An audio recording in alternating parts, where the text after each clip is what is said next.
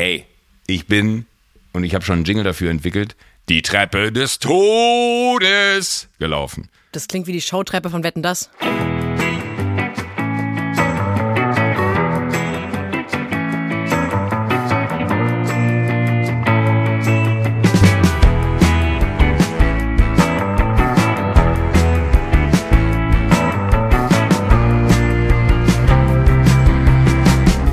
Weiß gar nicht, wo ich anfangen soll. Fang vorne an.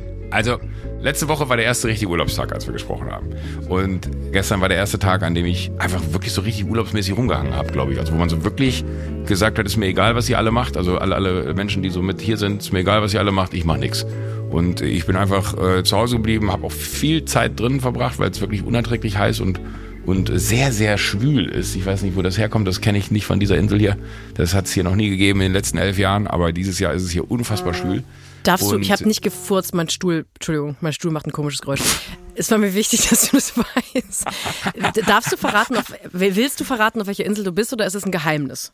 Das wäre Nee, ja auch völlig in Ordnung. Also ich, ich, ich habe jetzt die letzten Tage nicht Baywatch gehört, aber da ich, da ich äh, mit Jakob hier rumhänge, gehe ich schwer davon aus, dass er schon erzählt hat, dass wir auf Ibiza sind. Ach so. okay. Ähm, Ibiza. äh, Ibiza. Äh, und äh, da, ist es aber jetzt irgendwie so, ich weiß es nicht. Das, äh, ich kenne das. Also wirklich, das klingt total bescheuert. Ich will jetzt nicht mit dir über das Wetter reden, aber ich kenne das Wetter so nicht. Und das ist äh, so, so richtig, du, du sitzt abends bei gefühlt noch 35 Grad um 11 Uhr draußen und es ist so luftfeucht, dass du dich alle drei Minuten umziehen kannst. Es ist wirklich, ich glaube, letzte Woche war ein Tag, da habe ich die Luftfeuchtigkeit von Bangkok und von Ibiza verglichen und die Luftfeuchtigkeit in Ibiza war 10% höher. Es gibt so ein Level von Schwülheit, wo Männer im Urlaub anfangen, ihre Hemden so alle drei Minuten vom Bauch wegzuzupfen, um so einen kurzen Moment des Luftstroms unter, der, unter dem Busen zu haben. Macht ihr das ich sag schon? dir, wie es ist. Äh, die letzten drei Knöpfe des Hemdes sind gar nicht mehr geschlossen. Früher habe ich mich immer über die Typen aufgeregt, die so durch die Stadt gelaufen sind, wenn man im Urlaub war, die dann einfach nur so einen Knopf am Hemd in der Mitte, so unteres Drittel geschlossen hatten. Ähm, und mittlerweile ist mir scheißegal, weil es wirklich, es ist so unerträglich heiß. Es ist genauso, wie du es beschreibst. Es ist, äh, man sitzt irgendwo und man steht auf und dann hat man hier und hier, also links und rechts unterhalb der Brust, so richtige Schweißnähte. Äh, und, und Trotzdem ist es aber so, dass man ja irgendwie, wenn man im Urlaub sich so der Füllerei hingibt und äh, hier mal was Leckeres isst und da mal vielleicht auch ein, ein Bierchen oder ein Weinchen zu sich nimmt, habe ich dann das Gefühl, ich muss immer Sport machen, weil natürlich auch die Entschuldigungen, die man zu Hause hat, ah, heute sind viele Termine, heute kann ich keinen Sport machen, die gelten ja im Urlaub nicht, weil man hat ja keine Termine. Ähm, und dementsprechend habe ich versucht, mir hier so eine kleine Laufstrecke in der Nähe zusammenzubasteln, die jetzt nicht wirklich lang ist, das sind vielleicht vier Kilometer oder viereinhalb, wenn es hochkommt. Ähm, und habe aber die Tage im Wald, ähm, es ist nicht, nicht weit von hier, ist eine kleine, ein kleiner Hügel, in den, den ich immer reinlaufe und wieder runterlaufe. Hoch ist immer die Hölle und runter noch viel schlimmer, weil beim Hochlaufen meine Beine so leer gepumpt sind, dass ich beim Runterlaufen mir fast bei jedem Schritt äh, irgendwas breche, weil ich einfach keine Kraft mehr habe, die Geschwindigkeit abzufangen, die ich dann drauf nehme. Und dann äh, brause ich immer mit 300 Sachen äh, den Hügel darunter. Aber äh, da habe ich auf einmal so im Nichts und wirklich auch ins Nichts führen. Da ist einfach eine Treppe. Da ist einfach, äh, ich habe sie abgezählt, 166 Stufen und die fängt im Nirgendwo an und endet im Nirgendwo. Moment, also auf dem Berg, wo du sowieso hochläufst, ist eine Genau. Treppe. Da habe ich eine Treppe entdeckt, so rechts im Gebüsch äh, hochgeguckt und dann war da auf einmal so, so waren da Stufen. Dann dachte ich mir so, oh, das, das interessiert mich jetzt, das muss ja irgendwo hinführen. Aber es führt halt faktisch nirgendwo hin. Da ist einfach Ende da oben. Vielleicht Äh, wollte die Inselregierung diesen Berg weniger barrierefrei machen. Vielleicht, ja, das ist ja, also habe ich mir aber vorgenommen, dass ich diese Stufen so oft ich kann im Urlaub hochlaufe und mein Ziel ist es, irgendwann diese 166 Stufen am Stück zu schaffen. Das klingt jetzt so total, hä, wo ist denn das scheiß Problem? Aber es ist die absolute Hölle. Ich habe einen sehr langen Hals, das wissen alle. Und äh, mein, mein Puls schlägt wirklich im, am absoluten oberen Limit, wenn ich, wenn ich bei Stufe, ich glaube 118 habe ich heute Morgen geschafft. Ich, Ähm, wie, ja. ich überlege gerade, wie viele Stufen so ein normales Geschoss ist. Ich glaube 26. Sechstens, hast du das schon mal Nee, abgezählt oder, ist es so eine sieb- 17 Architektengrundregel? oder 27. Irgendwie, da, da gibt es, glaube ich, sogar eine, eine eine DIN Also ich würde zu. eher sagen 27 als 17, oder? 27, ja? 27, lass mal 25 ist leichter zu rechnen. Das heißt, es sind, warte, f- f- fünf, sechs, sieben, sieben Geschosse, acht Geschosse vielleicht, die du da Acht. hochläufst. 860, nee, 7. Ich hasse Treppenlaufen so sehr, dass ich, ähm, es gibt Freunde von mir, die wohnen irgendwie im vierten, fünften, sechsten Stock. Ich treffe mich nicht mit denen zu Hause. Wenn die keinen Aufzug haben. Nicht, weil ich sage, ich will per Wirklich? se. Also es ist jetzt nicht, dass ich ausspreche, ich treffe dich nicht, weil du im fünften Stock wohnst. Aber der Gedanke, dass ich mich mit denen treffe und dann muss ich diese fünf, sechs Stockwerke da hoch und dann kommt man da oben an und dann ist man so mega außer Atem, aber man will ja nicht zugeben, dass man mega außer Atem ist. Deswegen macht man dieses flache Atmen und was noch viel schlimmer ist. Und genau, was so viel schlimmer ist und dann versucht man aber natürlich über dieses Atemnot haben wegen der Anstrengung wegzureden und dann fängt man an so leicht zu schwitzen und dann sitzt man da und muss erstmal, genau, ein Wasser würde ich gerne nehmen und dann will man das Wasser aber auch nicht so trinken, als wäre man so erschöpft von diesen fünf, sechs Stock. Also das ist mir alles viel zu unangenehm. Deswegen ähm, glaube ich, unterbewusst vermeide ich mich mit meinen fünf oder sechs Stockwerk-Freunden im sechsten Stockwerk zu treffen, sondern ich sage, lass mal einen Kaffee trinken gehen. Lass einfach mal, lass doch mal draußen irgendwo schön ebenerdig ein kleines Getränk zu uns nehmen. Ich hatte aber auch mal eine Wohnung im fünften Stock, da musste ich in den Keller zum Waschen. Deswegen bin ich vielleicht auch ein bisschen traumatisiert. Oh. Ja, ja. Das, ist, das war quasi wie, mein. Wie, wie war das in der Wohnung mit dem Müll? Habe ich einfach aus dem Fenster geworfen. das war im Grunde mein Ibiza-Urlaub damals. In Freiburg in einer Einzimmerwohnung mit äh, im fünften Stock. Da bin ich ja auch die Treppen gelaufen. Das ist ja quasi wie auf Ibiza morgens um 7 Uhr, wenn ich Sport mache. Ja, aber es ist, es ist wirklich, äh, also ich, ich finde es so verrückt. Warum baut jemand Stufen ins Nirgendwo? Da, da gibt's nichts. Da gibt's gar nichts. Das sind einfach 166 Stufen. Aber und das Krasse ist, bei Stufe 100 steht sogar 100 drauf. Vielleicht war das so ein Bauprojekt, das einfach nicht mehr finanziert wurde, ab Stufe 100, wie viel, 86, 66? Whatever. Ja, 166 Stufen. 166. Die letzten sind so groß, die letzten sind so groß, dass du kannst jede Stufe äh, so, so in einem Schritt nehmen, ne? also die sind schon ein bisschen länger oder ein bisschen tiefer, du kannst jede Stufe in einem Schritt nehmen und die letzten, ich sag mal 15, 20 sind so groß, dass du dann auf einmal so komplett aus dem Rhythmus raus bist. Ah, die haben so keinen Bock mehr ja gehabt. Die wollten irgendwann Strecke ja, machen. Ja, aber wir sind so, komm, scheiß drauf hier. Lass jetzt hier nicht die kleinen schönen Treppen machen, lass die langen Treppen machen. Aber es ist richtig schlimm. Und das, das, das Krasse ist, wir, wir, wir wohnen seit einer Woche in einem Haus, in dem es 40 Grad sind, weil die Lüftung kaputt war. Ah. Aufgrund dessen, dass es draußen auch noch schwül war, war es hier wirklich unerträglich heiß. Und ich bin eh so krass dehydriert äh, von, von der Woche hier, äh, dass ich mich dann noch da irgendwie diesen Berg hochquäle. Ich bin so richtig stolz auf mich. Aber ich wollte heute Morgen wirklich laufen gehen, damit ich was zu, damit ich was zu erzählen habe. Weil ansonsten meine Woche wirklich daraus besteht, mich von links nach rechts zu drehen äh, mit irgendwelchen Menschen, die, die ebenfalls hier sind, äh, WhatsAppen zu schreiben und zu sagen, wann trifft man sich denn wo? Wollen wir irgendwo essen gehen? Ach nee, kommt doch einfach rum. Äh, ich ich äh, mache einen Salat und äh, für, für viel mehr reicht's eh nicht,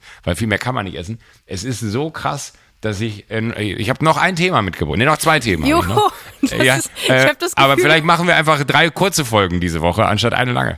Ich, dafür, dass du im Urlaub bist, hast du ganz schön die Spritze im Arm. Also ich hab, du hast du eine hast, Spritze im Arm. Naja, du bist ganz aufgeputscht. Du hast. Äh, ja, ich habe ja nichts. Ich habe ja, guck mal, ich habe ja gar kein Outlet. Vielleicht ist das das einzig Positive. Wollte ne? gerade sagen. Ich habe wirklich, ich habe angefangen, Liegen im Garten zu verschieben, um zu gucken, wo man am besten pennen kann. Vielleicht solltest du vielleicht hast du uns und auch dich selber im, im, hinters Licht geführt oder du hast die, die falsche Verkaufe gemacht, weil auf der einen Seite, ja, du erlebst wenig, auf der anderen Seite hast du offensichtlich wenig Möglichkeiten sonst zu senden als diesen Podcast. Weil ich weiß nicht, wir sind irgendwie seit zehn Minuten unterwegs und du bist wie so ein neunjähriger Junge, der mit großen Augen einfach alles erzählt. Und ich bin dehydriert und gestern habe ich liegen und dann gibt's eine Treppe und ich finde es super, aber ich glaube, du musst keine Sorge haben, dass du zu wenig zu erzählen hast. Okay, ich Gefühl, dann, dann bin ich beruhigt. Aber ich, ich habe ich hab immer so, ich habe äh, den Anspruch, weil ich will dich ja natürlich auch, äh, ich möchte ja, dass du zufrieden bist mit mir. Ich bin super zufrieden zufrieden. Ich bin, okay, vor, ich bin vor allem total zufrieden, weil ich so viele Fragen habe. Die, ja. ein, die eine Frage ist, Warum bist du dehydriert, nur weil du im Urlaub bist? Du weißt schon, dass du nicht heilfasten musst im Urlaub. Du kannst einfach Wasser trinken. Du darfst Wasser trinken ja, im Urlaub. Da, da, da, also jetzt, jetzt wird's komplex. Ich bin kein Freund von, das, das klingt jetzt so nach Moralapostel, aber ich hasse nichts mehr als diese billigen spanischen Plastikflaschen. Ah, ja, ja, die man so, die ganz dünnes Plastik haben, die so Ja, und, und, und, und, auch überhaupt finde ich, es ist so Wasser in Plastikflaschen. Ähm, das, das kann man jetzt auf ganz vielen Ebenen auslegen. Mir geht's da wirklich um den Aspekt von, wenn es Wasser in Glasflaschen gibt, und, und ich eben Urlaub bin, äh, dann muss ich nicht noch zu denen gehören, die hier Plastikflaschen kaufen, weil du ja eh, du bist ja im, im Sommerurlaub in Spanien, palettenweise werden da jeden Tag die Plastikflaschen irgendwo auf eine große Fläche geschoben in den Supermärkten und die Leute nehmen sich palettenweise den, diesen Scheiß mit. Wenn man aber nicht anfängt, auch Glasflaschen zu kaufen, wird das wahrscheinlich sich nicht verändern. Äh, und ich weiß, dass man da jetzt wieder eine Diskussion aufmachen kann, sind Plastikflaschen schlimmer als äh, Glasflaschen wegen Transport und, und, und, und, und. Aber ich, ich möchte gerne Glasflaschen kaufen. Und es gibt halt sehr wenige Glasflaschen in spanischen Supermärkten. Das heißt, ich muss muss mir das Wasser hier ein bisschen rationieren. weil, weil aufgrund dessen, dass ich wirklich mir, mir äh, äh zu, zu, weiß ich nicht, ich, ich habe mir das vorgenommen, dass wir Glasflaschen haben und ich möchte da nur Glasflaschen haben. Das heißt, ich trinke wenig. Du machst äh, also im Grunde einen kapitalismuskritischen Durststreik auf Ibiza. Sowas, genau. Ja. Nicht, nicht nur, hier, hier war tatsächlich, ey, das ist die Geschichte. Ich habe noch eine Geschichte. Boah, mir ist noch eine Geschichte eingefallen. Erzähl ich gleich. Ähm, erinnere mich an die Yacht von der äh, Tochter von dem Walmart-Besitzer. Ähm, okay. Und ganz normale Themen. ähm, aber die, äh, genau, die Glasflaschen. Das heißt, äh, wir, wir, wir gucken immer darauf, dass wir die, die, die Glasflaschen kriegen. Dann äh, hat man schon mal weniger Wasser zu Hause. Jetzt haben wir aber die letzten zwei Tage, waren wir nicht einkaufen, weil wir so, so genug Zeug im Kühlschrank hatten. Und äh, das Wasser neigte sich dem Ende entgegen. Aber keiner ist losgefahren, obwohl ich die Tage noch erzählt habe, wie, wie schön ich es immer finde, wenn ich im Urlaub einfach einkaufen gehen kann und mich gerne nochmal ins Auto setze und irgendwas hole. Äh, ist es diesmal anders, weil es so schwül ist und so anstrengend. Und ich bin wahrscheinlich auch einfach älter geworden und dann fällt mir das nicht mehr so leicht, einfach mich ins Auto zu schwingen. Guck mal, da trinkt sie einfach aus der Glasflasche.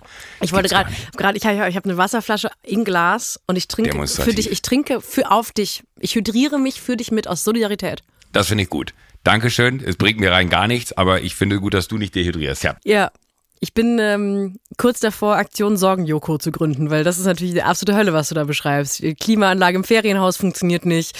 Heute Morgen das Joggen im Urlaub war ein bisschen anstrengend. Ähm, ist zu warm, um im Supermarkt zu fahren. Das ist, ähm, mein Leben hier in Berlin ist deutlich besser. Was ist in Berlin los? Ich, ich habe auch gefühlt eine Woche keine News mitgekriegt. Oh, äh. Ist es heiß? Ist es bei euch auch heiß? nee, bei uns, heute geht's, heute geht's. Ich habe ein bisschen leicht. Ach ja, also ja, bei, bei, bei uns ist heute, nein, Entschuldigung, jetzt erzähl du. Ich ähm, war auch weg. Ich war in, in Frankreich. Mhm. Eigentlich auch nicht die schlauste Idee, ausgerechnet in dem Monat, in dem wirklich jeder, der in Paris wohnt, flüchtet, weil die Stadt einfach unerträglich heiß ist, hinzufahren. Aber ich habe da äh, eine Sache erlebt, die mich wirklich, will fast sagen, traumatisiert hat. Ich muss, ich, ich kann es nicht anders erklären. Und es geht so weit, dass ich eigentlich mit dir darüber reden möchte, ob wir nicht eine Bitte. Petition starten, dass das schlicht und ergreifend verboten gehört. Ich habe mir abends, weil ich spät dran war, ein Uber bestellt. Und dann kam ein Auto an, das ein Dreitürer war. Also Hä? vorne, hinten, also hinten Kofferraum und zwei Türen links und rechts. Das ja. heißt, es gab keine Tür, keine Tür, in die ich hinten einsteigen konnte.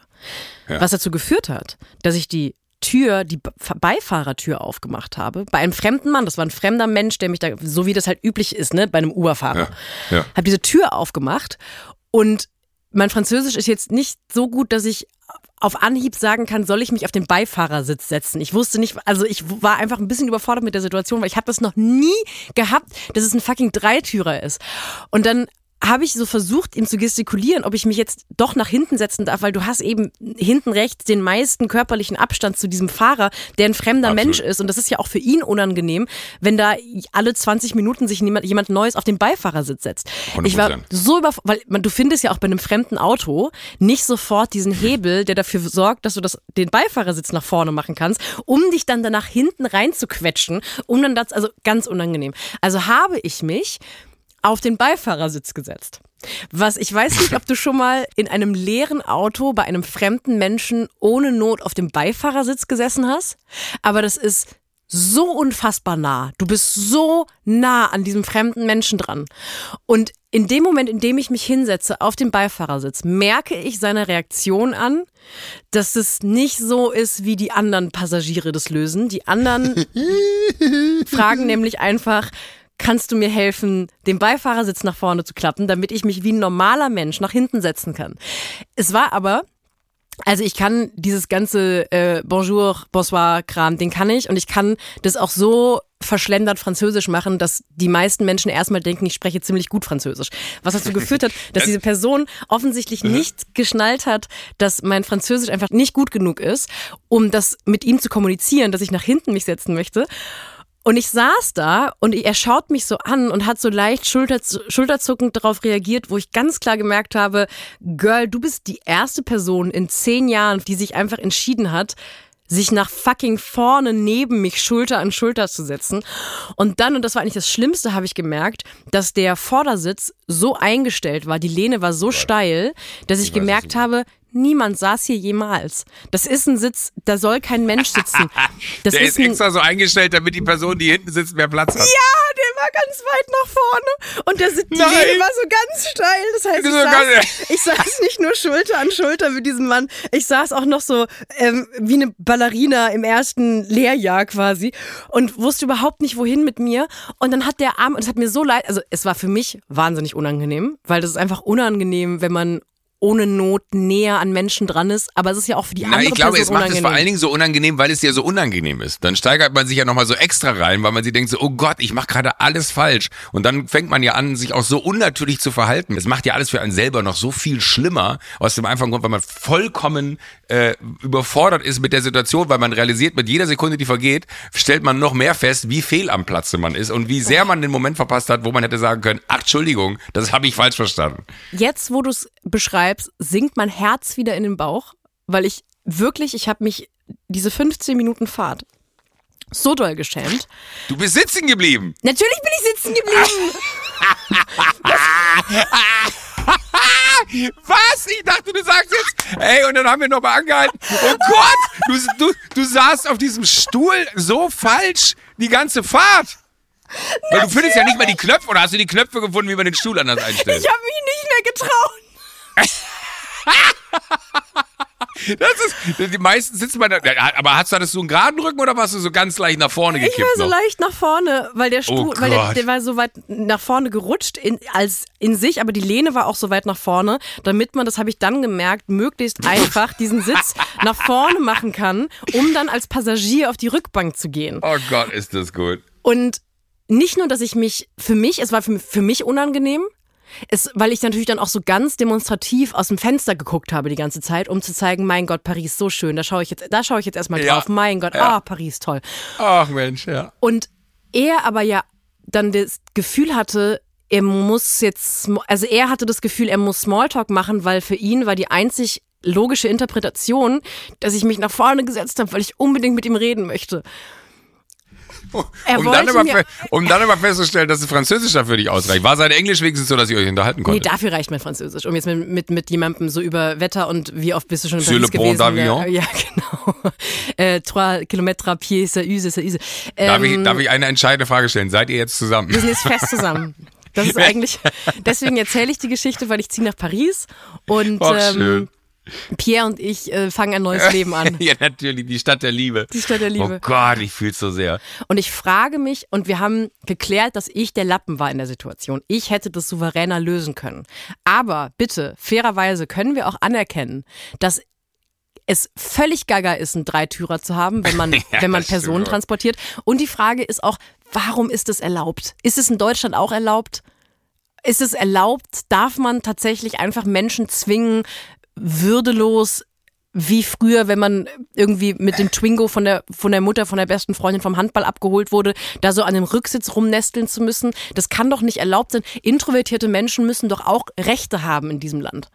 Es ist aber ja eigentlich auch so, dass er müsste ja in dem Moment, wo du die Tür aufmachst, müsste er ja wie so einen eleganten Griff um den Stuhl herum haben, wo er den Hebel äh, hochschiebt, dass der Stuhl nach vorne geht. Auch das ist eine Perspektive, ja.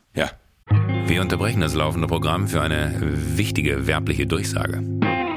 Joko, ich würde dich gerne in eine Welt entführen, in der du, glaube ich, nicht zu Hause bist oder auch warst. Welche ist das? Online-Dating? Uh, keine Erfahrung. Also ich habe dich bisher zumindest noch nicht bei Bumble gesehen. Deswegen bin ich Ja. davon ausgegangen, dass du dich nicht angemeldet hast. Äh, wenn man in einem Nur weil ich gewissen dir nicht schreibe, heißt das nicht, dass ich nicht da bin. ich dachte, das ist ein Fake-Account. Ähm, äh, wenn man im gewissen Alter ist, wie zum Beispiel ich 30, dann hat man an irgendeinem Punkt seines Lebens eigentlich schon mal Erfahrungen mit Online-Dating gemacht. Und Online-Dating kann, das sage ich dir jetzt, das musst du mir glauben, sehr anstrengend und sehr frustrierend auch sein. Und ich würde auch sagen, Okay. besonders frustrierend teilweise für Frauen. Ja. So ein Phänomen bei Online-Dating kann sein, dass man sich gegenseitig einfach dreimal Hey schreibt im Abstand von vier Monaten und sich dann aber nie verabredet und im Nachhinein denkt, ja, das hätte vielleicht auch die Liebe meines Lebens sein können. Es ist also Zeit, dass Wirklich? ich ein bisschen, so ein bisschen Da scrollt man man dann manchmal. nur, hey. Ja, ehrlich gesagt gehen wirklich ganz viele Matches, egal auf welcher Dating-App, damit zu Ende, dass man sich Hey schreibt, Hey, wie geht's? Keine Antwort mehr. Hey. Auf beiden Okay. Seiten. Es ist also Zeit, dass sich ein bisschen was ändert, was äh, Online-Dating angeht. Und das hat sich Bumble, unser heutiger Werbepartner, gedacht. Und diese Änderungen sollen vorgenommen werden, um das Online-Dating-Erlebnis zu verbessern. Also um wegzukommen von Hey, hey, wie geht's? Ghosting. Bumble ist ja diese Dating-App, die dafür bekannt ist, dass Frauen immer den ersten Schritt machen können. Mhm. Äh, es gibt aber jetzt ein neues Feature, das gelauncht wurde, bei dem die Frau entscheiden kann, ob sie den ersten Schritt machen möchte. Also es geht weiterhin so, dass die Frau gerne äh, den Mann anschreiben kann, wenn sie ein Match hat, aber es gibt jetzt auch was, das nennt sich Opening Moves.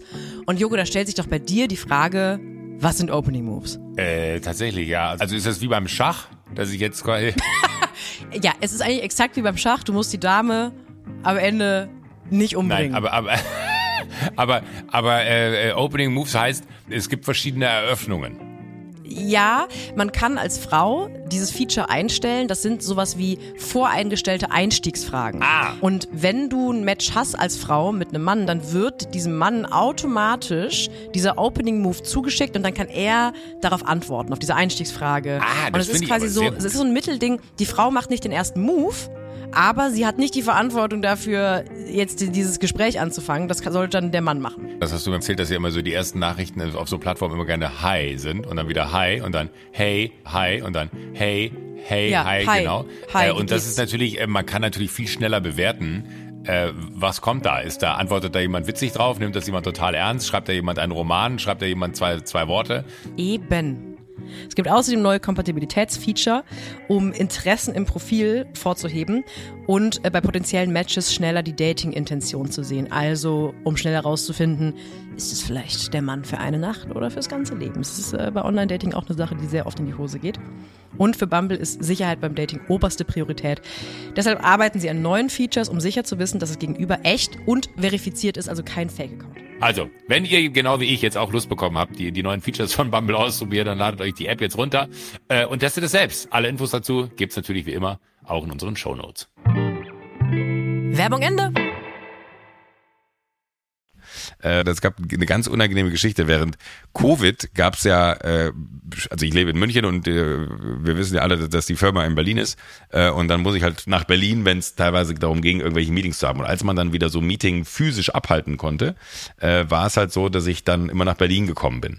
Ähm, und dann war das so auch gerade in Produktionsphasen immer gewünscht, dass man halt nicht hingeht und sich in ein Flugzeug setzt oder in einen Zug setzt, sondern dass man idealerweise äh, jemanden hat, der einen fährt. So, das heißt, da bin ich häufig, unregelmäßig mit ein und der gleichen Person gefahren. Und kennst du das, wenn irgendwann so der Moment verstrichen ist, dass man sich eigentlich vorgestellt hat?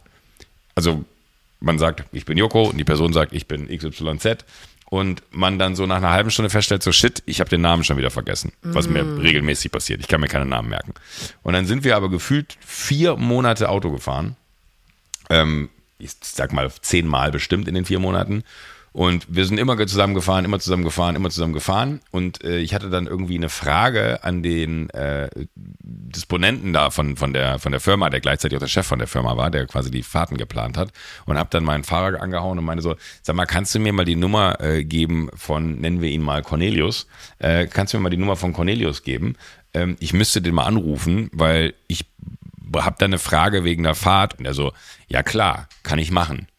Hat mir die Nummer gegeben ich saß im Auto, hinten in dem Fall, sitze hinten, wähle die Nummer und sehe, wie es vorne im Display äh, einfach die Nummer aufploppt und mein Name da steht. Und dann habe ich noch so ganz doof zu ihm gesagt, ey, das ist ja krass, hat der Cornelius jetzt auf dich umgeleitet? Und dann meinte er zu mir, nee, ich bin Cornelius. Und wir sind vier Monate Auto gefahren und ich habe ihn vier Monate beim falschen Namen genannt. Wie hast du ihn genannt? Klaus. Oh nein. Also äh, der, der, der, echte, der echte Name war, äh, der echte Name ist Ronny und ich habe Ronny, glaube ich, äh, wirklich vier Monate äh, Karl-Heinz genannt oder so. Ich weiß es nicht. Aber es, ich weiß den Originalnamen nicht mehr. Aber es war mir so, so unangenehm, weil man auch gar nicht in irgendeiner Form erklären konnte, was jetzt da passiert ist. Aber es hatte sich so verselbstständigt, dass wir uns nie mit Namen angesprochen haben, dass es halt immer irgendwann dann eher so ein, so ein ey, äh, guten Morgen Klaus, guten Morgen Klaus, äh, weißt du, er hat mich abgeholt und er hat aber auch nie was gesagt, weil ich so, ey, ich nenne dich seit vier Monaten beim falschen Namen, meinte er, naja, irgendwann war der Zeitpunkt nicht mehr da, dass ich es korrigieren wollte und es ist mir auch egal. Und dann habe ich gesagt, das kann dir doch nicht egal sein, das ist doch nicht dein Name, weißt du, wie unangenehm mir das ist? Und dann ich so, kannst du nicht auch sagen, in dem Moment, wo ich nach, also ich habe ja quasi gerade während der Fahrt nach deiner Nummer gefragt. Ich wusste wusste ja auch nicht, dass du der Chef bist. Ja, er hat gesagt, ja, natürlich bin ich der Chef. Ist jetzt während Covid nicht so, dass man irgendwie tausend Leute irgendwie durch die Gegend kutschiert und irgendwie 20 Angestellte hat, sondern äh, ich fahre halt selber, damit der Laden irgendwie am Laufen bleibt. Und ich war dann so, ich so oh mein Gott, ich bin wirklich, ich bin im Erdboden versunken, ähm, was, weil es irgendwie dann so, so eine ganz andere Form der, also da habe ich so viel Nähe mit diesen Menschen gehabt. Wir haben uns über so viele Themen unterhalten, auch so privat, wie es bei ihm ist, wie es bei mir ist, wie es, wie es uns geht. Wirklich, es war so richtig. Wir, wir, wir hatten dann so unsere zwei Raststätten, wo wir immer einen Stopp gemacht haben. Wo Schön man dann Faxedose rein. Äh, genau, wo wir uns eine Faxedose äh, gestochen haben und dann irgendwie da. Und es war mir aber so unangenehm, als ich ihm gesagt habe, ey, kannst du mir mal die Nummer von, von Ronny geben? Und er so, ja klar, das ist die da, da, da, da, da. Und ich war noch so beeindruckt, dass er die Nummer im Kopf hatte, wo ich dachte so, wow, so, so einen Angestellten will man haben, der irgendwie die Nummer vom Chef äh, per, aus dem Handy auswendig kennt. Und dann äh, klingel ich durch und vorne auf dem Display erscheint mein Name und ich so, hä, warum hat denn der jetzt auf dich umgeleitet? Und er sagt so, ich bin Ronny. Und dann dachte ich mir so, oh mein Gott, Ronny, es tut mir so leid. Und er so, warum? Weil ich dich seit vier Monaten ganz anders nenne. Äh, und er meinte so, ja, aber ist doch kein Problem. Er so, warum hast du nie was gesagt? Ja, weil es sich nicht ergeben hat. Ja, aber du musst es doch korrigieren. Du kannst mich doch nicht vier Monate einfach immer gegen die Wand fahren lassen, dass ich dich beim falschen Namen nenne. Das war mir sehr, sehr, sehr, sehr, sehr, sehr unangenehm. Also für den Fall habe ich leider keinen Lifehack. Weil das ist ja einfach nur. Da, das glaube, ist einfach peinlich. Das ist so peinlich, dass es gibt so Momente, die sind so peinlich, da muss man dann auch einfach in die Welt reinschauen und sagen, das war ganz schön lappig. Ja. Dankeschön, ja. ich versuch's morgen nochmal. Aber ich ja, habe, glaube ich, einen Lifehack, wenn man den Vornamen von jemandem nicht mehr genau in Erinnerung hat. Und das ist, mir fällt gerade auf, dass es wahnsinnig doof ist, dass ich das jetzt im Podcast verrate. weil, weil, weil damit alle Menschen jetzt wissen, wenn du diese Frage stellst, weißt du wohl den Namen nicht mehr. Aber sag mal den Lifehack. Weil ich weiß for effect, dass Menschen, bei denen ich das schon gemacht habe, diesen Podcast hören. Ähm, ich frage dann, wenn ich merke, ich bin mir nicht mehr genau sicher, ob der Name wirklich so ist. Und meistens ist es so, ich 80 Prozent bin ich mir sicher, dass die Person so und so heißt, aber ich möchte es nicht riskieren, den Vornamen zu nennen, dass ich dann meistens sage, wie heißt du eigentlich mit ganzem Namen? Weil niemand ist sauer, wenn du den Nachnamen nicht weißt. Das ist völlig in Ordnung, den Nachnamen nicht genau zu wissen. Und dann sagt die Person selten, also wenn ich gefragt werde, wie heißt du eigentlich mit ganzem Namen, dann sage ich nicht Passmann, sondern ich sage Sophie Passmann. Das geht dich gar nichts an, würde ich dann sagen. So gut kennen wir uns noch nicht. Ja, genau. Das ist, äh, ich bin, wir sind nur First Name Basis. Und äh, das hat bisher immer geklappt und ich kann das Leuten empfehlen, weil es, ich mache das nicht für mich, sondern ich mache das, weil ich glaube, dass es den Menschen ja auch unangenehm ist zu merken, dass man den Vornamen nicht ge sich gemerkt hat. Und es ist leider so eine Sache, die wirkt so wahnsinnig unwertschätzend, aber ich kann, ich nehme mir jetzt mal raus, für alle Menschen zu sprechen, die schon mal den Vornamen von jemandem vergessen haben. Es hat nichts damit zu tun, dass man die Person uninteressant findet oder uninteressanter als andere Menschen, Null. sondern es irgendwie mit dem Kontext und dann gibt es einen Namen, den man auch schon 40 Mal gehört hat oder noch schlimmer ist, wenn der Name ungewöhnlich ist, weil dann merkt man sich ihn erst recht nicht und so. Und ja, es ist irgendwie ähm, Vor- und Nachname erfragen kann ich sehr empfehlen. Habe ich schon viele peinliche Momente mit mir ähm, gespart. Oder ich kriege jetzt das Feedback von Leuten, dass es total offensichtlich ein Trick ist und alle haben es gemerkt und alle haben nur mir zuliebe mitgespielt. Kann auch sein. Aber ich, ich finde das eigentlich eine ganz interessante Unterhaltung, weil, weil das ist so absurd, weil wo kommt dieser Namenshype überhaupt her? Also warum ist einem das so wichtig? Ja, ich glaube, das, das kommt daher, dass man ähm, Babys super schwer auseinanderhalten kann und dann hat irgendjemand einfach entschieden, Nein, ich, ich meine eher Erwachsene nicht, weil, weil Namenshalb deswegen, ich, ich, sag mal, ich, ich empfinde oder ich bin ja nicht empathischer oder ich bin nicht äh, einfühlsamer oder ich bin nicht offener oder interessierter, nur weil ich den Namen der Person mir gemerkt habe. Das, ich finde das irgendwie, ich finde, wir müssten anfangen, da gesellschaftlich hinzukommen, dass es egal ist, ob man den Namen weiß oder nicht, sondern dass ja die inhaltliche Ebene viel, viel relevanter ist. Natürlich kann man irgendwann, wenn man eng befreundet befreundet ist und man möchte bei der Person klingeln, nochmal kurz anrufen, weil man sie ja wahrscheinlich unter irgendeinem Synonym abgespeichert hat. Ähm, kann man kurz anrufen und sagen, wie heißt du eigentlich? Wir kennen uns jetzt drei Jahre, ich bin heute Abend zum Abendessen bei dir eingeladen, ich weiß gar nicht, wo ich hier klingeln soll. Aber ich, ich finde das irgendwie so absurd, dass dem so, so viel beigemessen wird, weil mir zumindest geht es so, wobei ich jetzt wahrscheinlich ein schlechtes Beispiel bin. Ich wollte gerade sagen, das ist ja einfach sagen, mir geht es so, dass mir das total egal ist, ob Leute meinen Namen wissen, aber mir fällt gerade auf, meistens ist es so, dass ich auch immer derjenige in so Runden bin, ich, der sich nicht vorstellt. Der sich nicht muss. vorstellt. Äh, ja, und, und vielleicht auch muss, aber, aber gleichzeitig, und, und das aber auch wieder, um dem noch eine Ebene hinzuzufügen, ich finde es manchmal so unfair in, in Runden, wenn man Menschen kennenlernt, ja. Also auch jetzt zum Beispiel im Urlaub, wenn man irgendwie zu so Gruppen hinzustößt, äh, wo Freunde sagen, ey, komm doch mal rum heute Abend, äh, sind Freunde von uns da, ähm, wirst du mögen, tolle Leute so, und dann denkt man sich so, ja. Ich fühle mich immer so investigativ, wenn ich anfange, die über ihr Leben auszufragen und mache es deswegen nicht, weil ich mir das sehr unangenehm ist, weil ich dann so, ich denke mir, das wirkt dann so, so, so, so zu neugierig, weil ich das so selber immer äh, es nicht mag, wenn ich dann zu viel Privates beim ersten Aufeinandertreffen erzählen soll oder so. Ähm, und dann denke ich mir, das, das Recht muss ich ja für mich genauso anwenden. Ich muss die Person, darf die Person ja nicht ausfragen. Aber haben natürlich den Nachteil, Schrägstrich Vorteil oder Vorteil, Schrägstrich Nachteil, wie man sieht, dass wenige Menschen mich fragen müssen, was ich denn beruflich mache, wenn sie aus Deutschland kommen und äh, vorher vielleicht sogar schon von Freunden gesagt wurde, ey, und da kommt der Joko, kennst du vielleicht hier, der eine von, von Joko und Klaas, äh, der arbeitet beim Fernsehen. Leute sagen so, ah, ja, ja, das, äh, so, so, so, so die beiden Trottels da.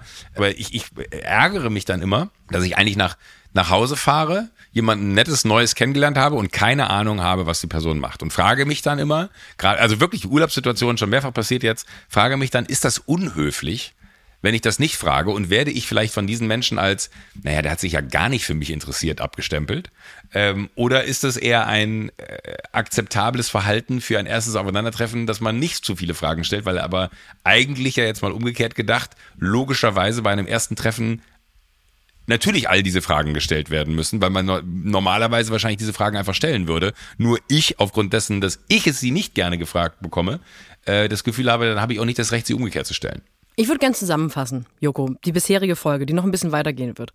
Ähm, du beschwerst dich über das Wetter auf Ibiza in deinem Urlaub. Das Ferienhaus ist nicht runtergekühlt genug. Du hast vier Monate deinen Fahrer, deinen Privatfahrer beim falschen Namen genannt. Plädierst gerade offen dafür, dass man sich die Namen von Leuten nicht merken muss. Und äh, findest es irgendwie eigentlich ungerecht, dass du auf Dinnerpartys Leute nicht nur danach fragen darfst, was sie machen, weil du es selber nicht erzählen willst, weil du so prominent bist. This is an intervention.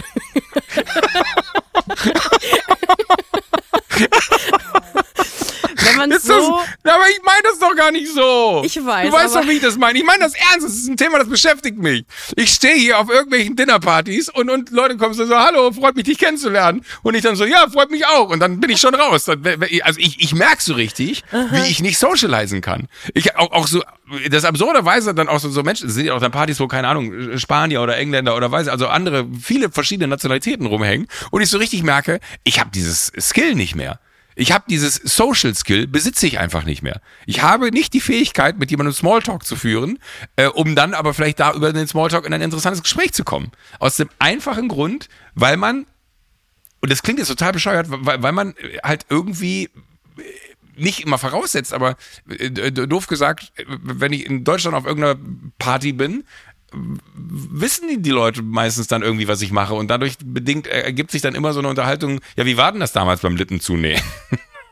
Ja, es ist, halt, also es ist jetzt auch wahnsinnig einfach daraus so ein, ähm, oh, der Promi beschwert sich darüber, wie es ist, prominent zu sein, zu machen, aber natürlich. Aber das ist es gar so nicht, sondern wirklich eher, also ich, ich, ich, ich habe gerade wirklich eher das Gefühl von, dass ich an so einen Punkt gekommen bin in unserer Unterhaltung, dass ich für mich selber festgestellt habe, weil du auch so selber ja gesagt hast, es hat ja nichts Wertschätzendes, wenn, wenn man irgendwie sagt, ich habe mir den Namen nicht gemerkt. Das ist einfach ja eine, entweder man kann das oder man kann das nicht. Punkt. So, ich kann mir keine Namen merken, ich kann mir Gesichter merken. Aber, aber ich frage mich, ob ich äh, was verpasse im Leben aufgrund Nein. dessen, dass dass, dass ich mir vielleicht hier schon drei super spannende oder vier super spannende neue Bekanntschaften äh, nicht ermöglicht habe, wo ich sage, ey, anstatt hier die Liegen im Garten rumzuräumen, könnte ich mich mit der Person ja auf einen Kaffee treffen und das Gespräch fortführen. Aber aufgrund dessen, dass ich noch nicht mal angefangen habe, abzugleichen, äh, wie denn so die, die äh, Gepflogenheiten in, der, in, in dem Leben dieser Person sind, äh, habe ich gar nicht die Chance äh, zu wissen, ob es interessant wäre, mit der Person nochmal einen Kaffee trinken zu gehen im Urlaub. Und, und, und, und das ist, glaube ich, auch das, warum mich das so fertig macht. Ich finde gerade in so einem Urlaub, wo ich war vorige Woche war ich auf einem einem wirklich unfassbar tollen Abend auf einem äh, privaten Geburtstag, der äh, spiritueller nicht hätte sein können, wo wo wirklich faszinierende Menschen gewesen sind und ich ärgere mich so, dass ich an so einem Abend nicht die Offenheit habe, äh, mehr Menschen kennenzulernen. Äh, aus dem einfachen Grund, weil ich mir selber im Weg stehe, das zu tun. Das ist ja auch, also ich, ich bin gerade super auf, ich lasse ja fast die Hosen runter gerade, ähm, weil, weil das wirklich so was ist, wo ich, wo ich mich ärgere, dass ich da so ein bisschen aufgrund der, der, sag ich mal, Sozialisation in meinem Leben in Deutschland einfach so komplett verloren habe, wie ich damit umgehe. Wenn ich das richtig verstanden habe, möchtest du keinen Smalltalk machen mit Leuten, weil du Sachen wissen möchtest über Leute, aber gleichzeitig beim ersten Treffen im Gegenzug nicht bereit bist, diesen Menschen unbedingt in gleicher Menge Informationen über dein Privatleben zu geben. Ja. Und du hast eben Augenhöhe gesagt. Es ist ja auch durchaus möglich, dass du dich an den Gedanken gewöhnst, dass es dass Leute bereit sind, dir die, das Vorschussvertrauen zu geben, mehr zu geben als du im ersten Moment. Weil du stehst dir selber im Weg, weil du nicht bereit bist, so viel zu geben, wie du haben möchtest von jemandem, um jemanden potenziell kennenzulernen, um zu dieser Person potenziell eine Beziehung aufzubauen, die dazu führt, dass du dich dieser Person dann öffnen kannst. Es wäre aber auch einfach absolut möglich, dir selber zu erlauben, dich selber als interessant genugen Gesprächspartner zu sehen, dass du eben gar nicht, ähm, ich sag mal, Joko Winterscheid Cosplay machen musst in so einem Smalltalk, sondern die Person weiß, wer du bist, die Person weiß, dass du wenig über dein Privatleben redest und vielleicht ist die Person auch einfach bereit, was von sich zu erzählen und erwartet gar nichts im Gegenzug. Vielleicht musst du gar keine Gegenleistung für die Tatsache bieten, dass jemand mit dir privat sich unterhalten möchte. Weil das ist ja der, die Grundlage von diesem Dilemma. Hast du vollkommen recht. Das finde ich gut. Guck mal, haben wir tatsächlich ein, ein privates, privates Thema in meinem Leben nicht gelöst, aber mir zumindest eine, einen Lösungsansatz gegeben, aber den, mit dem ich jetzt mal arbeiten kann. Also, also vielleicht ist genau das. Ich glaube wirklich, dass ich mir da vielleicht so, so ein bisschen selber im Weg stehe. Das ist ja das, was du sagst, ne? Dass man halt aus Gepflogenheiten, äh, die, die man sich irgendwie so angeeignet hat. Nee, keine Gepflogenheiten, Selbstzweifel. Oder selbst. Okay. Also das, das ist jetzt, ich glaube auch nicht, dass du damit, ich glaube, ich habe das genauso wie du, aber ich, ich glaube, dass wenn man, ähm, bevor man ein Gespräch mit einer fremden Person angefangen hat, bereits Sorge hat, dass wenn man zu viel fragt und aber weniger antwortet als diese Person, lieber das Gespräch nicht führt, als es einfach zu führen und im Zweifel, wenn das Problem aufkommt, zu sagen, aha, sorry, aber das ist mir ein bisschen zu privat. Der Worst Case ist, dass die Person sich umdreht und denkt, pff, weiß ich nicht, fand ich doof. Das ist das Schlimmste, ja, was dann, passieren dann ist kann. eigentlich auch egal, weil Genau. dann weiß man ja, Ja. dann ist eigentlich auch, weil, weil da muss man dann vielleicht auch einfach einen Haken hintermachen Ja. ne, und sagen, dann war es es aber auch nicht wert. Aber Das ist dann, ein klassischer Fall von Selbstsabotagen, Joko Winterscheid. Ja, aber Ich weiß nicht, warum ich gerade mit Teddy geredet habe. Ich glaube, weil es mir zu tiefsinnig wurde und ich das Gefühl hatte, ich mache hier einen auf ähm, Therapeutin. hast- ich muss mal gucken, dass ich mich hier nochmal irgendwo einladen lasse auf einem äh, Social Event und dann werde ich das mal anwenden und einfach. Find mal äh, ein paar Freunde. Äh, ja, genau. Ich finde es mal total spannend, Leute im Urlaub kennenzulernen. Das ist ja wie früher, weißt du, so die Kindheitserinnerungen, das ist ja eigentlich das Allerschönste, waren doch die Urlaube, wo man irgendwo in einem äh, Hotel war oder irgendwo in, in, in, an irgendeinem Ort und dann hat man irgendwie die Local Kids kennengelernt oder andere Kinder im Hotel kennengelernt. Weißt du, was ich meine? Ja. Das waren für mich immer so die größten Highlights, dass man gesagt hat, so, ey, ich gehe mit der Wiebke und dem Patrick äh, noch zu der Tischtennisanlage da hinten. Wir spielen noch ein bisschen Tischtennis. Ist das okay, Papa? Ja, ist okay, aber um 10 bist du auf dem Zimmer. Ja, kein Problem, ciao. Und dann hat man sich so getroffen und man hat so dieses krasse Freiheitsgefühl von, boah, geil, wir hängen hier bis 10 Uhr heute Abend rum und dürfen Tischtennis spielen. Das ist ja einfach nur äh, mit 44 nicht anders, dass man sagt, ich kann selber bestimmen, wann ich nach Hause gehe, aber diese neuen Leute, die, die machen es aus. Ja, aber ich fänd's toll, wenn man als Erwachsener genau wie, wie mit Kindern sich einfach mit anderen Erwachsenen, die man gerade kennenlernt, zum Spielen verabreden kann. Weil wäre das, wäre das in Ordnung, als Erwachsener zu sagen, ich habe jetzt hier ähm, Sönke und Mareike kennengelernt, das ist ein ganz nettes Paar aus Göppingen. Und wir treffen uns zum, zum Bolzen, dann wäre ich irgendwie auch eher dabei. Aber dass man ist bei so Erwachsenen, gut, ne? dass bei Erwachsenen sofort die Erwartungshaltung ist, dass man sich schön mal auf ein Vino trifft und dann erstmal drüber redet, wie der letzte, äh, die letzte, letzte Urlaub war. Und ähm, Galapagos soll ja auch traumhaft schön sein und so. Das ist mir alles irgendwie direkt zu doll. Ich finde, sich unterhalten als kennenlernen eigentlich. Also ich glaube, die besten ersten Dates sind auch nicht die, wo man sich hinsetzt und sich unterhält, sondern wo man irgendwas unternimmt zusammen. Und leider gibt Ah, es das gut, ja, außerhalb von romantischen Kennenlernen gibt es diese soziale Konvention, dass man sich einfach mal sch- schön auf den, auf den Wein trifft.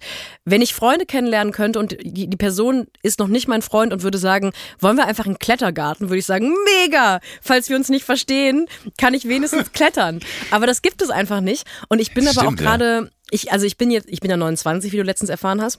Ja. Und ich halte so Ende 20 oder die Vorbereitung auf die 30er für eine total magische Phase, weil ich gerade merke, es gibt so ein paar Dinge, ähm, die ich mit, die ich zu meinem Selbstbild zählen würde, wo ich einfach sage, so bin ich, das ist mein Charakter, das mag ich, das mag ich nicht. Das verfestigt sich gerade. Zum Beispiel, ich muss nicht auf Partys gehen und ich muss auch nicht mit Menschen mich unterhalten und ich bin jetzt auch nicht die Erste, die hier schreit, wenn es potenziell die Möglichkeit gibt, einen neuen Menschen kennenzulernen. Und ich genieße das sehr, dass ich langsam einfach akzeptiere, das ist ein Teil von mir, der wird auch nicht weggehen. Deswegen, ich glaube, das ist jetzt relativ druckreif, dass ich einfach jetzt nicht die Person wäre, wenn wir zusammen im Urlaub wären, würde ich nicht mit Patrick und wie hieß die andere äh, ähm, Tischtennis spielen. Ich würde einfach zu Hause sitzen und sagen, ich gucke ein bisschen TikTok. Finde ich auch witzig. Hießen, hießen, hießen sie nicht Sönke und Wiebke? Ja, Sönke und Mareike waren ja aber das Paar. Ah, achso, achso, bei mir waren, war, war, war, Wieb, Wiebke und, und, und Patrick waren Ja, Wiebke und Patrick. Ja, ja. Ähm, ich würde, ich würde die Namen haben wir uns gemerkt. Ich wollte aber ja, eben noch einen Schritt weiter gehen. Namen kann man sich nicht merken, aber die nee, nee, aber, aber, aber Paare, da, ich wollte eben noch einen Schritt weiter gehen. Ich, ich, ich finde es total schön, was du gerade gesagt hast, dass man eigentlich so, so das, das Event des ersten Dates äh, auch nochmal überdenken muss. Ne? Dass man einfach, ich finde find den Gedanken, also ich bin weit weg davon, ein erstes Date äh, äh, zu haben, aber äh, ich, ich finde irgendwie so den Gedanken, den du gerade geteilt hast, dass man Bolzen gehen würde, das finde ich total geil. Das finde ich einen, einen total schönen Gedanken, was man Kegeln. alles machen kann. Kegeln, auch, auch mal zu sagen, so, wollen, wollen, ja, nee, wollen wir zum Fußball gehen? Also auch so ins Stadion, weil ich finde, glaube, da zeigt sich halt sofort, was, da für ein Mensch neben einem steht. So, "Sie dummer Hurensohn, spiel den Ball jetzt ab! Entschuldigung, wo waren wir? ähm, das, äh, das mag ich. Die Vorstellung, dass man äh, sich mit, mit Leuten, vielleicht muss ich das jetzt hier im Urlaub machen und sagen so, ey, ich spiele grottenschlecht Tennis, aber hattest du Bock mit mir Tennis spielen zu gehen? Oder hey, ich kann ganz schlecht schwimmen, aber hier ist ja überall Meer um uns herum, wir können doch uns morgen früh am Strand treffen, dann gehen wir eine Runde schwimmen. Das finde ich irgendwie witzig. Vielleicht kannst du das bis zur nächsten Folge schaffen. Glaubst du, du schaffst es? Wir machen jetzt so einen Selbstoptimierungspodcast aus diesem Podcast. Für mich. Schaffst du das bis äh, zur nächsten Folge, dich mit jemandem, mit dem du noch nicht befreundet bist, zu einer kleinen Aktivität zu treffen? Äh, Vielleicht könnte ich jemanden überzeugen, mit mir die Treppe des Todes zu laufen. Ich wollte aber tatsächlich noch eine, eine Geschichte erzählen. Ich, habe die Tage wirklich äh, ein, ein, eine Yacht gesehen hier. Das ist ja auch immer so absurd an diesen äh, Orten. Es ist also, Ibiza ist schon eine Insel, wo du damit rechnen kannst, dass sehr, sehr große Yachten von sehr, sehr reichen Ja. Menschen vorbeifahren. ja, ich, ich habe so eine tolle App, die heißt Marine Traffic. Es gibt sowas wie für, ähm, wie für Flugzeuge kannst du auch Yachten Ja. tracken? Marine Traffic heißt die. Kannst du auch nachgucken, wem die gehört dann? Ja, das kannst du dann im zweiten Schritt. Wirklich? Ja. Das ist, äh, äh, also es ist wirklich, für, für mich ist es immer ein, ein großer Spaß, auch äh, äh, die Einflugschneise äh, des Flughafens, je nachdem wie das Wetter ist, äh, ist hier einsehbar. Und dann siehst du ja natürlich auch, das ist auch total pervers, also das ist auch nichts, was ich irgendwie dann teufel, aber in welcher Schlagzahl hier kleine Flugzeuge reingeflogen kommen, also private Flugzeuge reingeflogen kommen. Und auch in welcher Schlagzahl hier Schiffe liegen, die einfach Kreuzfahrtschiffe sind. Und so kam ich eigentlich drauf. Und so war es dann, dass hier ist die, die Tage äh, ist von Virgin Cruises und ich sage jetzt absichtlich, dass die das waren, ist ein äh, Kreuzfahrtschiff hier eingelaufen. Sowas habe ich noch nicht gesehen.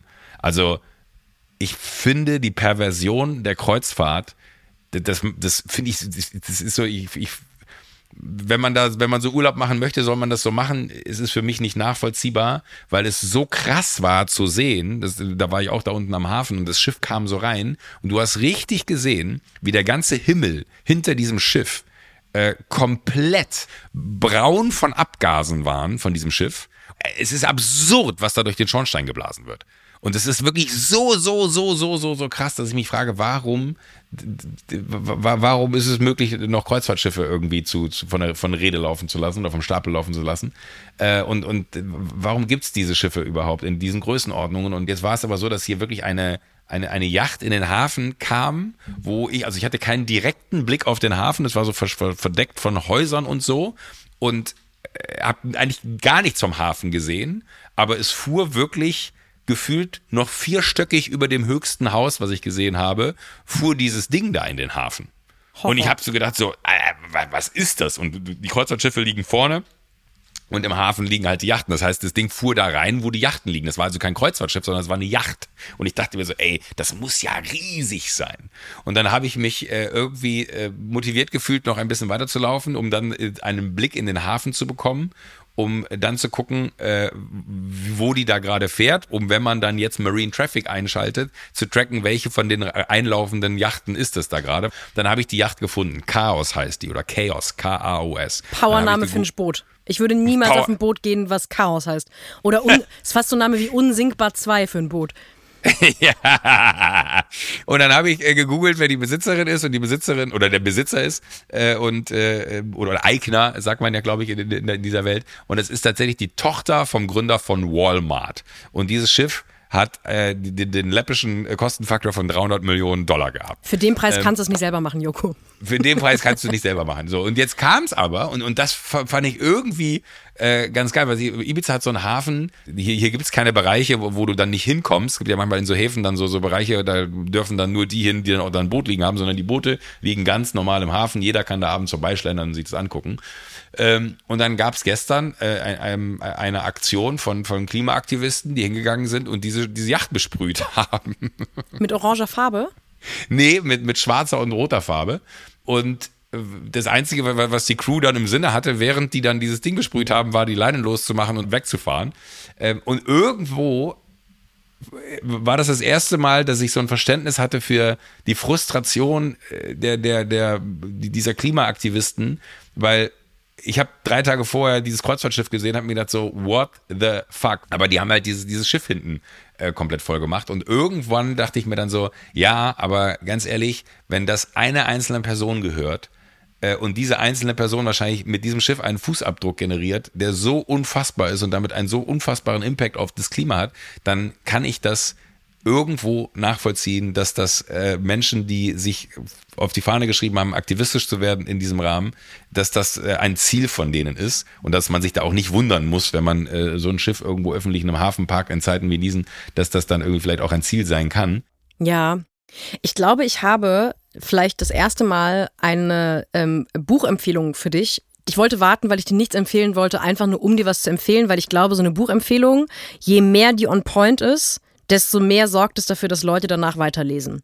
Und ich glaube, ich habe ähm, eine Buchempfehlung für dich nach allem, was du gerade erzählt hast, vorausgesetzt, du liest gerne ich sag mal Sachbücher oder Essays. Also ich, es ist kein Roman, es ist mhm. keine ja, fiktionale Geschichte. Sehr gerne. Und ich sogar. glaube auch, es ist eine tolle Empfehlung für ähm, äh, Leute, die diesen Podcast hören.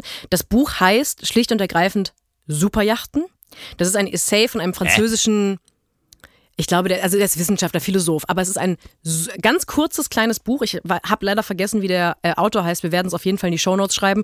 Es geht in dem Buch schlicht und ergreifend tatsächlich nur um Superjachten, um so banale Fragen wie, warum wollen Leute Superjachten? Weil Klar, es gibt Leute, die können sich Superjachten leisten. Das wissen wir, Milliardäre, die Erbin von Walmart. Aber das beantwortet ja noch nicht die Frage, warum finden Leute das interessant, eine Superjacht zu haben?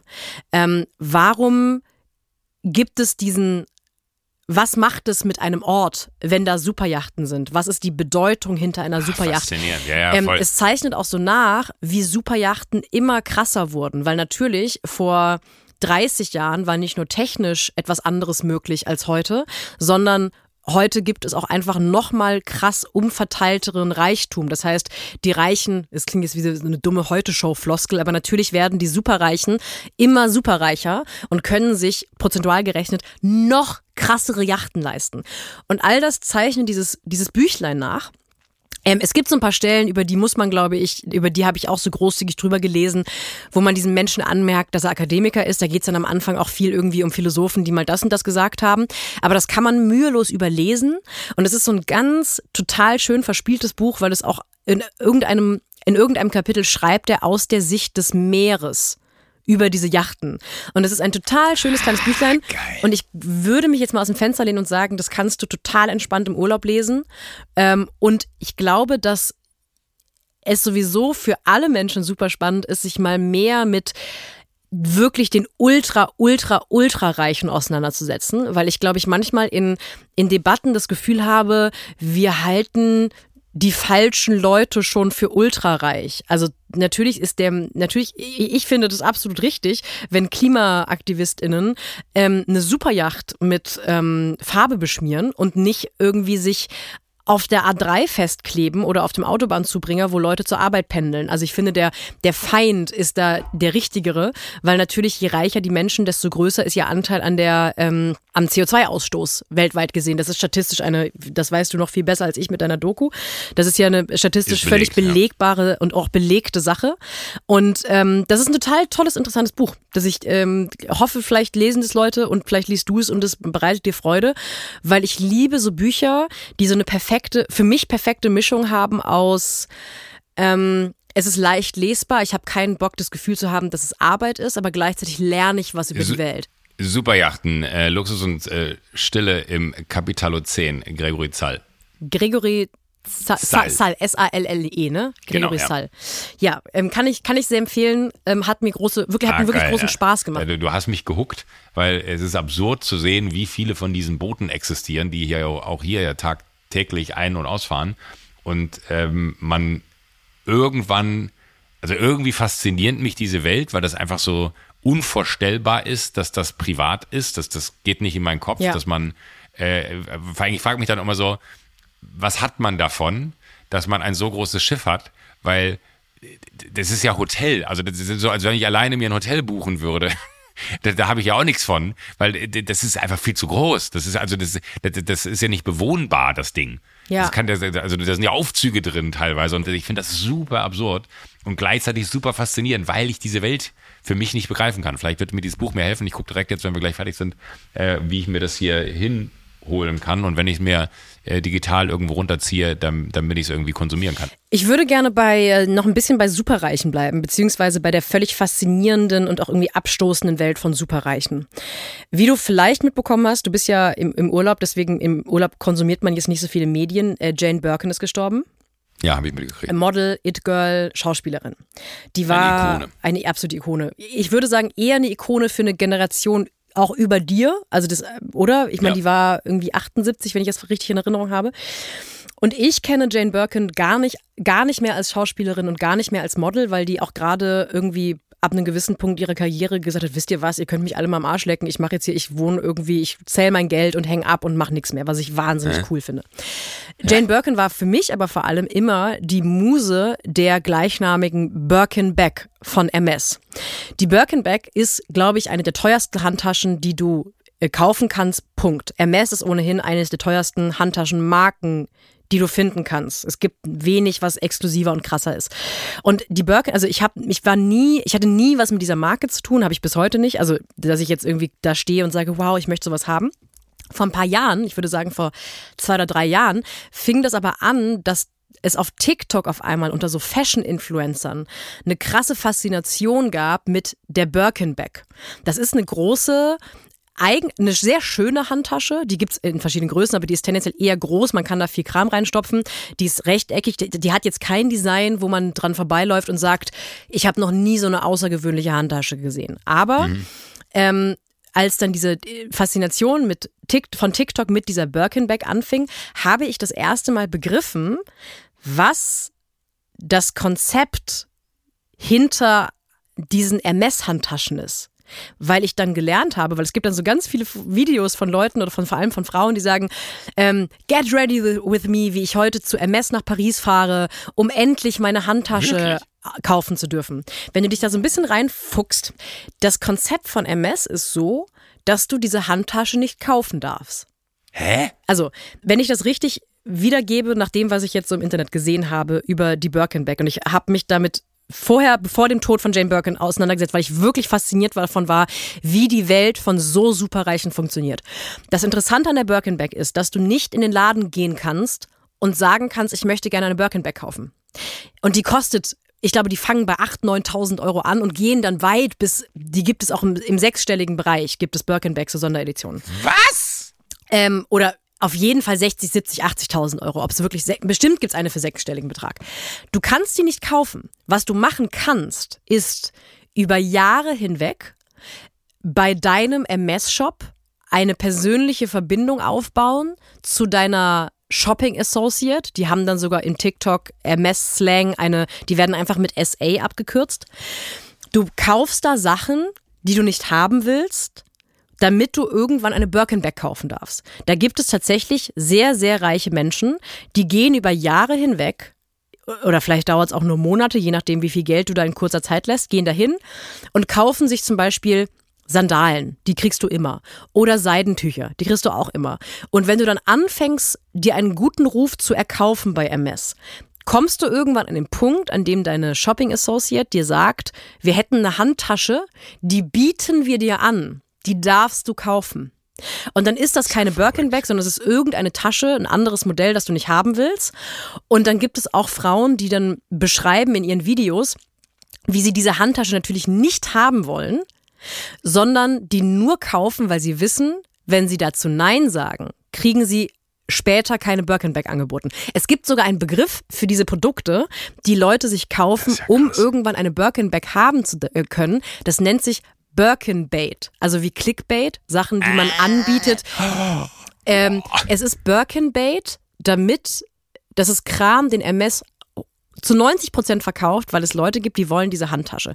Und ich habe wirklich monatelang fasziniert mir diesen Content angeschaut, ähm, weil ich nicht verstanden habe, warum Leute das mit sich machen lassen. Weil du kannst natürlich Second, du kannst auf dem Second-Hand-Markt Handtaschen. Also du kannst Birkenbacks natürlich jetzt. Mhm. Heute kannst du bei eBay eine Birkenback kaufen oder bei Vestiaire oder wo auch immer.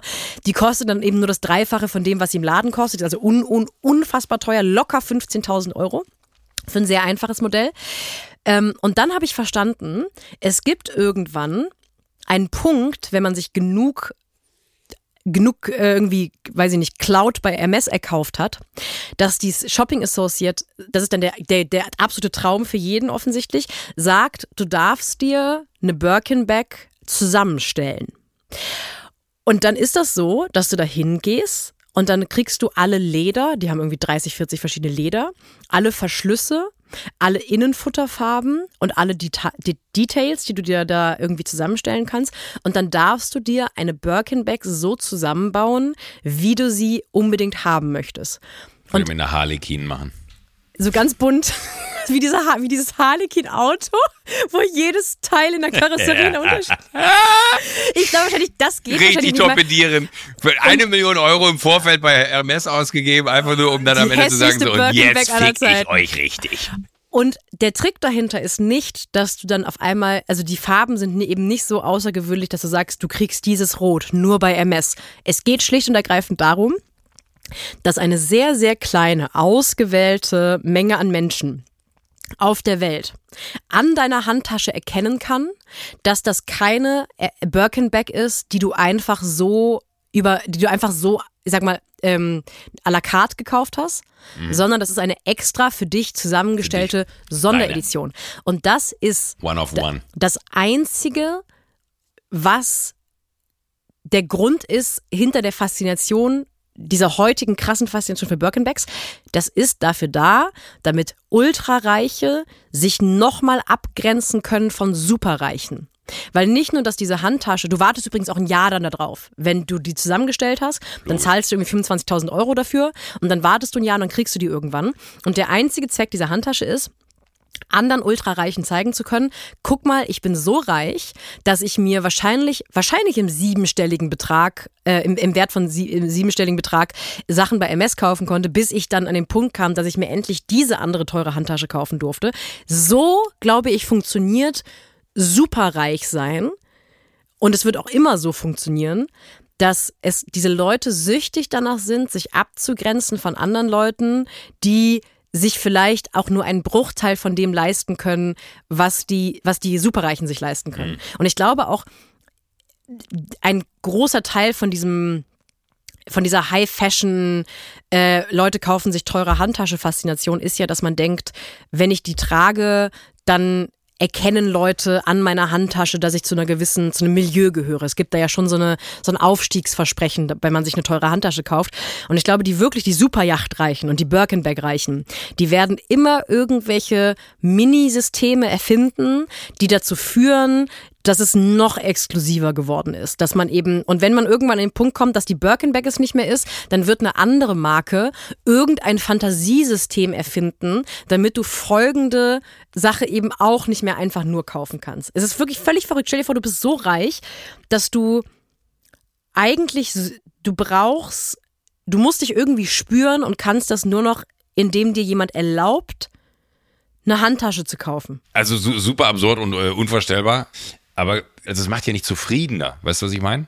Ich kann mir einfach nicht vorstellen, dass das eine wirkliche innere Befriedigung auslöst, außer dass man in, in, in einem Zirkel von Menschen, die wahrscheinlich äh, ja sich eh alles leisten können. Also es ist so, irgendwie finde ich es fast langweilig, weißt du, was ich meine? Hm. Es, ist, es ist so fast langweilig, dass du, wenn du so reich bist, dass das möglich ist, dann ist das doch das Langweiligste, was dir passieren kann, dass du sagst, okay, jetzt habe ich es endlich geschafft, jetzt habe ich in zwölf Monaten eine Million bei Hermes ausgegeben. Also wir, wir mutmaßen hier auch sehr, muss man auch vorsichtig sein, nicht, dass man jetzt hier, äh, ich glaube, gehört Was ist der Worst Case, der passiert, dass wir uns mit, mit Hermes das verscherzen?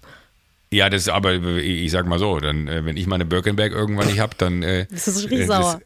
Wäre wär ich richtig sauer. Das fände ich schon irgendwie witzig. Also ich, ich müsste erst mal anfangen, überhaupt in so einen Laden reinzugehen. Aber aber die Langeweile ist ja das richtige Stichwort. Das ist ja ein System, das einfach nur erfunden wurde, damit Leute, die den ganzen Tag nichts zu tun haben, sich mal wieder spüren können. Weil es ist ja ganz kurz, gibt es die Illusion von, das kriegst du nicht einfach so. Also eigentlich ist Therapie. Ich finde Therapie ein starkes Wort in dem Fall. Ich würde Therapie jetzt noch mehr, ich würde Therapie ein bisschen beschützen wollen, aber im Grunde wahrscheinlich ist es das, was am nächsten an Therapie kommt für Superreiche. Ähm, und das, das Absurde, und dann bin ich auch fertig mit diesem MS-Thema, weil mich das echt fasziniert hat. Ähm, ich bin da eben durch den Tod von Jane Birkin jetzt nochmal so äh, gedanklich eingestiegen. Äh, Jane Birkin als Muse für diese Birkenback äh, ist das absolute Gegenteil von allem, was ich gerade beschrieben habe. Die hat in Interviews Natürlich hat sie die Birkenback ständig getragen. Das war, äh, sie, sie, hat sich im Grunde zusammen mit MS diese Handtasche ausgedacht. Nur sie hat ähm, immer nur eine gehabt. Also sie hat die einfach getragen, abgerockt und wenn die durch war, hat sie bei MS angerufen und gesagt, ich möchte gerne eine neue. Und dann hat sie eine einzige gehabt, die immer groß und schwarz war. Und vor allem, die hat auf dieser Birkenback Sticker gehabt. Die hat da irgendwelche kleinen, lustigen äh, Kinderkettchen dran gemacht. Die hat da das Ding voll gestopft. Also es gibt ein Video von, von Jane Birkin, wo sie ihre Tasche auskippt einfach. Da sind 40 Millionen Zettel drin, Bücher, Stifte, Kaugummis. Und wenn du halt heute Love diese it. klassische Birkenback-Frau siehst, die ist, du siehst der Handtasche an, dass die zu Hause in den Staubbeutel gelegt wird und dann wird die in ins Regal gesetzt.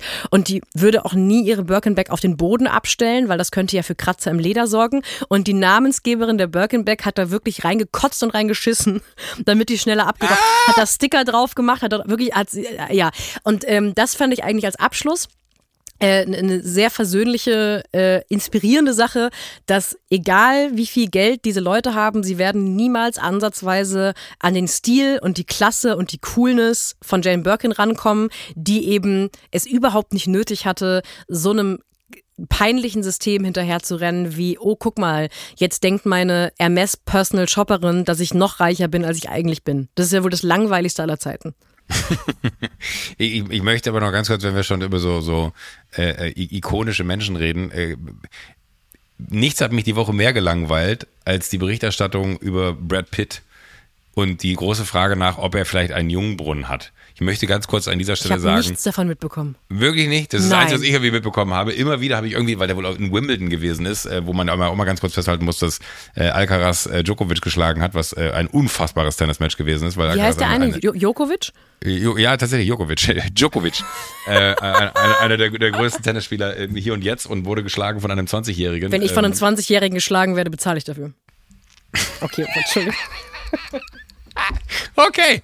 Äh, nee, aber Brad Pitt war wohl irgendwie im, im Publikum da und dann gab es äh, auf diversen sozialen Medien die große Frage nach, altert dieser Mann überhaupt? Wo ich mir dachte, ist das nicht scheißegal? Also, wen interessiert, also es interessiert mich nicht die Bohne. Dahinter steckt eine Verschwörungstheorie, das weißt du aber, oder? Jetzt weiß ich nicht, ob die, die, die Empfang weg ist, weil du, oder ob du einfach nur fasziniert Nee, ich, ich bin äh, starr vor Spannung.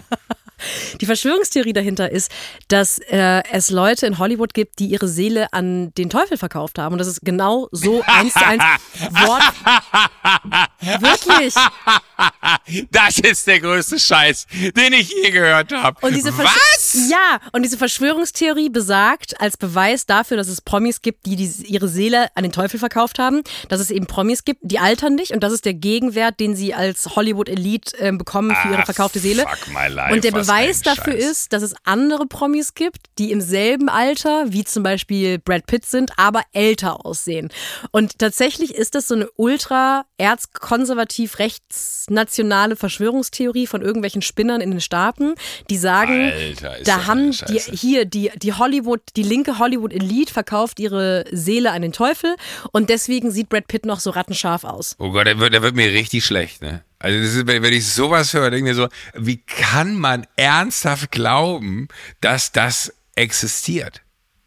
Wen, in, also es ist doch sowas von, es ist mir wirklich so richtig kackegal und ich ärgere mich darüber, dass Menschen Zeit darauf verwenden, Artikel zu sowas zu schreiben, also die, die anderen Menschen wiederum Zeit klaut, sie zu lesen, um dann festzustellen, dass da wirklich nur Rotze drin steht, weil dieser Mann irgendwie so aussieht, wie er aussieht, wo man sich wirklich denkt so, hä?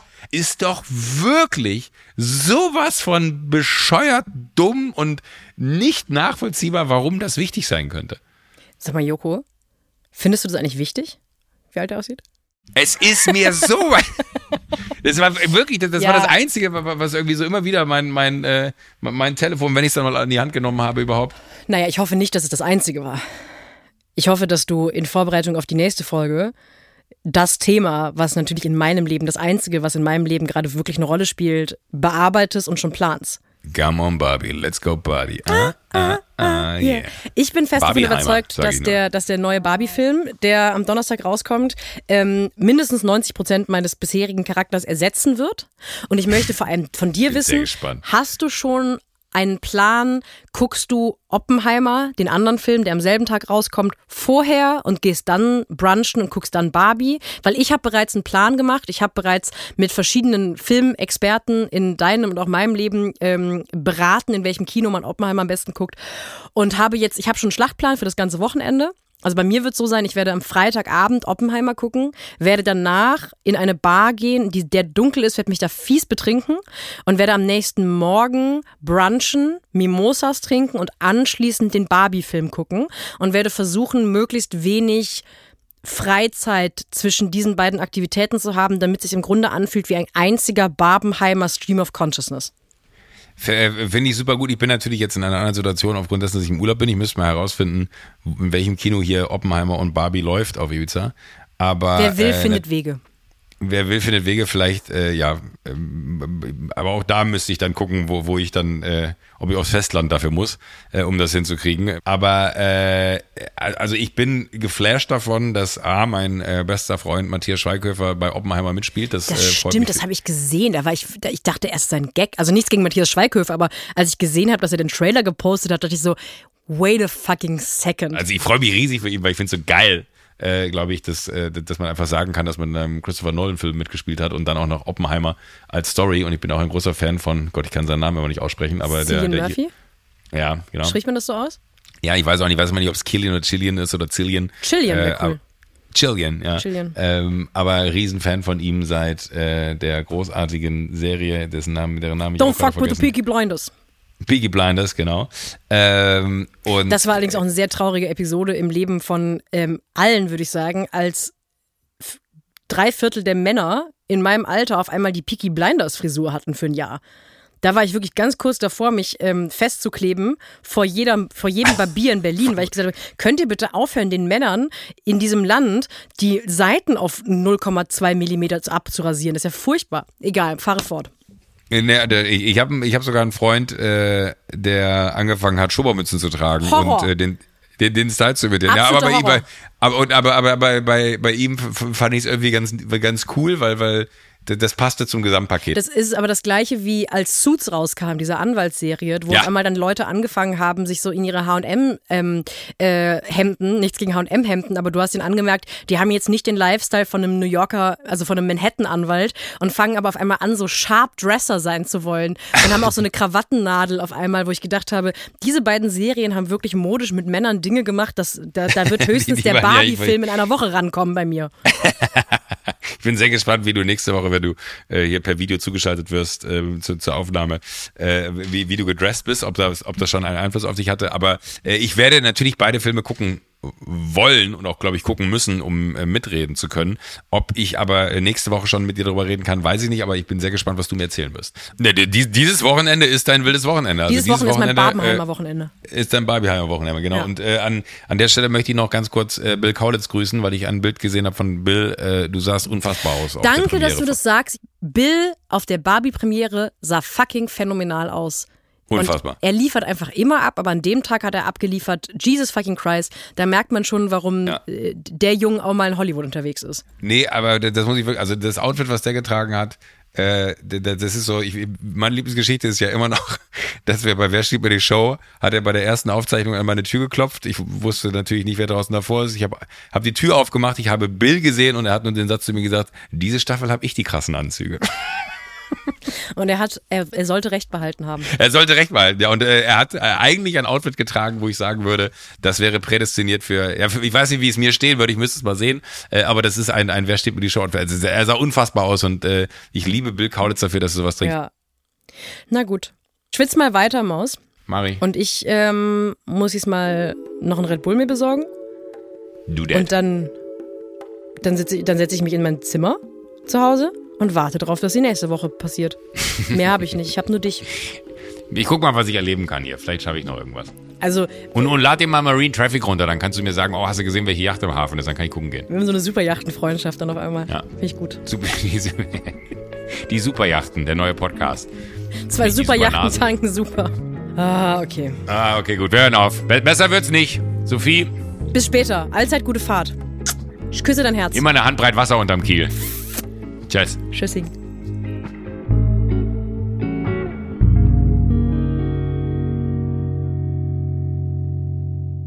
Sunset Club erscheint jeden Donnerstag, überall, wo es Podcasts gibt. Wenn ihr keine Folge verpassen wollt, folgt dem Podcast auf der Plattform eurer Wahl, aktiviert die Glocke, füllt einen Mitgliedsantrag aus. Auf Instagram könnt ihr uns folgen und schreiben, und zwar unter der Sunset Club. Wir hören uns. Und zwar schon wieder nächste Woche.